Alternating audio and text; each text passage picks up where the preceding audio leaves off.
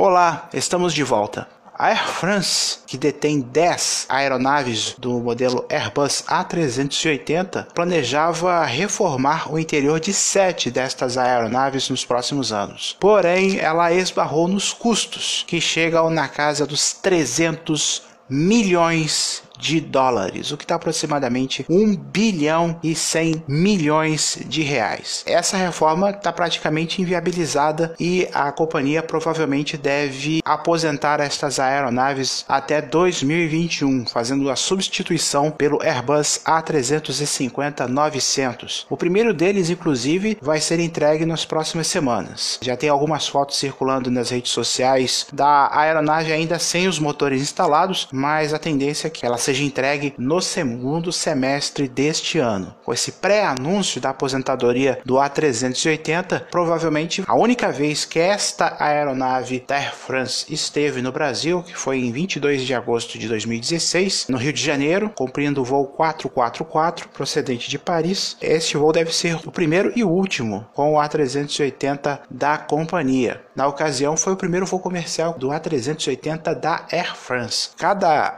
A380 tem 516 assentos, divididos em três classes. São 8 assentos na First, primeira classe, 80 na Executiva, 38 na Premium Economy e 389 na classe econômica. Como eu falei, o A380 da Air France só esteve uma vez no Brasil, em agosto de 2016, data essa memorável para os amantes da aviação. Foi neste dia um dia depois do final das Olimpíadas do Rio de Janeiro, houve um movimento recorde no aeroporto, principalmente de, de delegações retornando para os seus países de origem, juntamente com trocentas outras aeronaves de várias companhias que inclusive jamais operaram comercialmente aqui no Brasil, como é o caso da Azerbaijan Air. Inclusive a concessionária Rio Galeão fez um evento para 80 pessoas naquele dia. Mal a gente sabia que seria um dia que, pelo menos aqui na América Latina, vai levar anos para que possa acontecer novamente. Essa gama de aeronaves de companhias aéreas e de aeronaves diferentes. Isso só vai acontecer novamente em 2024, quando esse fenômeno vai acontecer de novo. Ah, Marcel, mas tem a Olimpíada de 2020 em Tóquio. Sim, a Olimpíada de 2020 vai ser em Tóquio. Só que a capital japonesa tem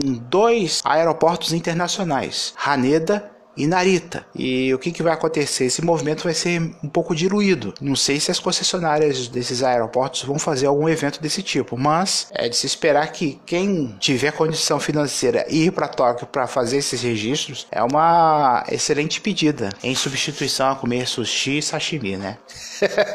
Tem um outro detalhe aqui que é o seguinte: a Flybond, que é uma companhia aérea low cost da Argentina, recebeu autorização da Agência Nacional de Aviação Civil para operar no Brasil. Os voos vão partir do aeroporto El Palomar, que fica a 20 quilômetros de Buenos Aires, para o Rio de Janeiro. A partir de outubro, a princípio, isso ainda pode mudar. Serão três voos semanais com partida de Buenos Aires às 5 da manhã e pouso no Galeão por volta das 8 horas da manhã. As decolagens para Buenos Aires devem acontecer por volta das 8h50 da manhã. Esse horário pode sofrer alteração devido a algum problema de operacionalidade. Lembrando que essa vai ser a terceira companhia aérea deste segmento, segmento low cost, a voar no país. Vale lembrar que a Sky Airlines já opera voos regulares para o Brasil, partindo de Santiago, um Airbus A320 Neo com a 320 Seal e a Norwegian que opera voos do aeroporto de Gatwick, em Londres, para o Rio de Janeiro, desde o dia 31 do mês de março. A Boeing anunciou que vai indenizar em 100 milhões de dólares, cerca de 380 milhões de reais, as famílias e as comunidades afetadas pelos acidentes dos voos 610 da Lion Air, que aconteceu no dia 29 de outubro do ano passado, e 302 da Ethiopian Airlines, que aconteceu no dia 10 de março deste ano. Segundo a Boeing, os fundos apoiarão a educação, as dificuldades e as despesas de subsistência para famílias impactadas, programas comunitários e desenvolvimento econômico nas comunidades afetadas, ou seja, na Indonésia e na Etiópia. Ainda segundo a fabricante, haverá uma parceria com governos locais e com ONGs para atender essas necessidades. O investimento inicial será feito ao longo de vários anos, só não foi falado por quantos anos. A Boeing também abriu espaço para que os próprios funcionários façam doações às famílias e às comunidades afetadas pelo acidente até 31 de dezembro. Tava demorando para isso sair, né? Foram tratar o 737 MAX como se fosse carro popular, não levaram a sério a segurança operacional e ainda estão descobrindo novas falhas no modelo que sabe-se lá quando vai voltar a voar. Talvez em 2020. E informações dão conta de que pelo menos 400 pilotos estariam entrando com processos contra a fabricante por conta de falhas no treinamento e prejuízos por conta do groundamento, ou seja, das aeronaves paradas ao longo desse período aí. Já se vão quase quatro meses. Vamos ver o que, que vai acontecer daqui para frente. Sigam-me nas redes sociais, Twitter e Instagram, arroba área do Marcel. Muito obrigado pela audiência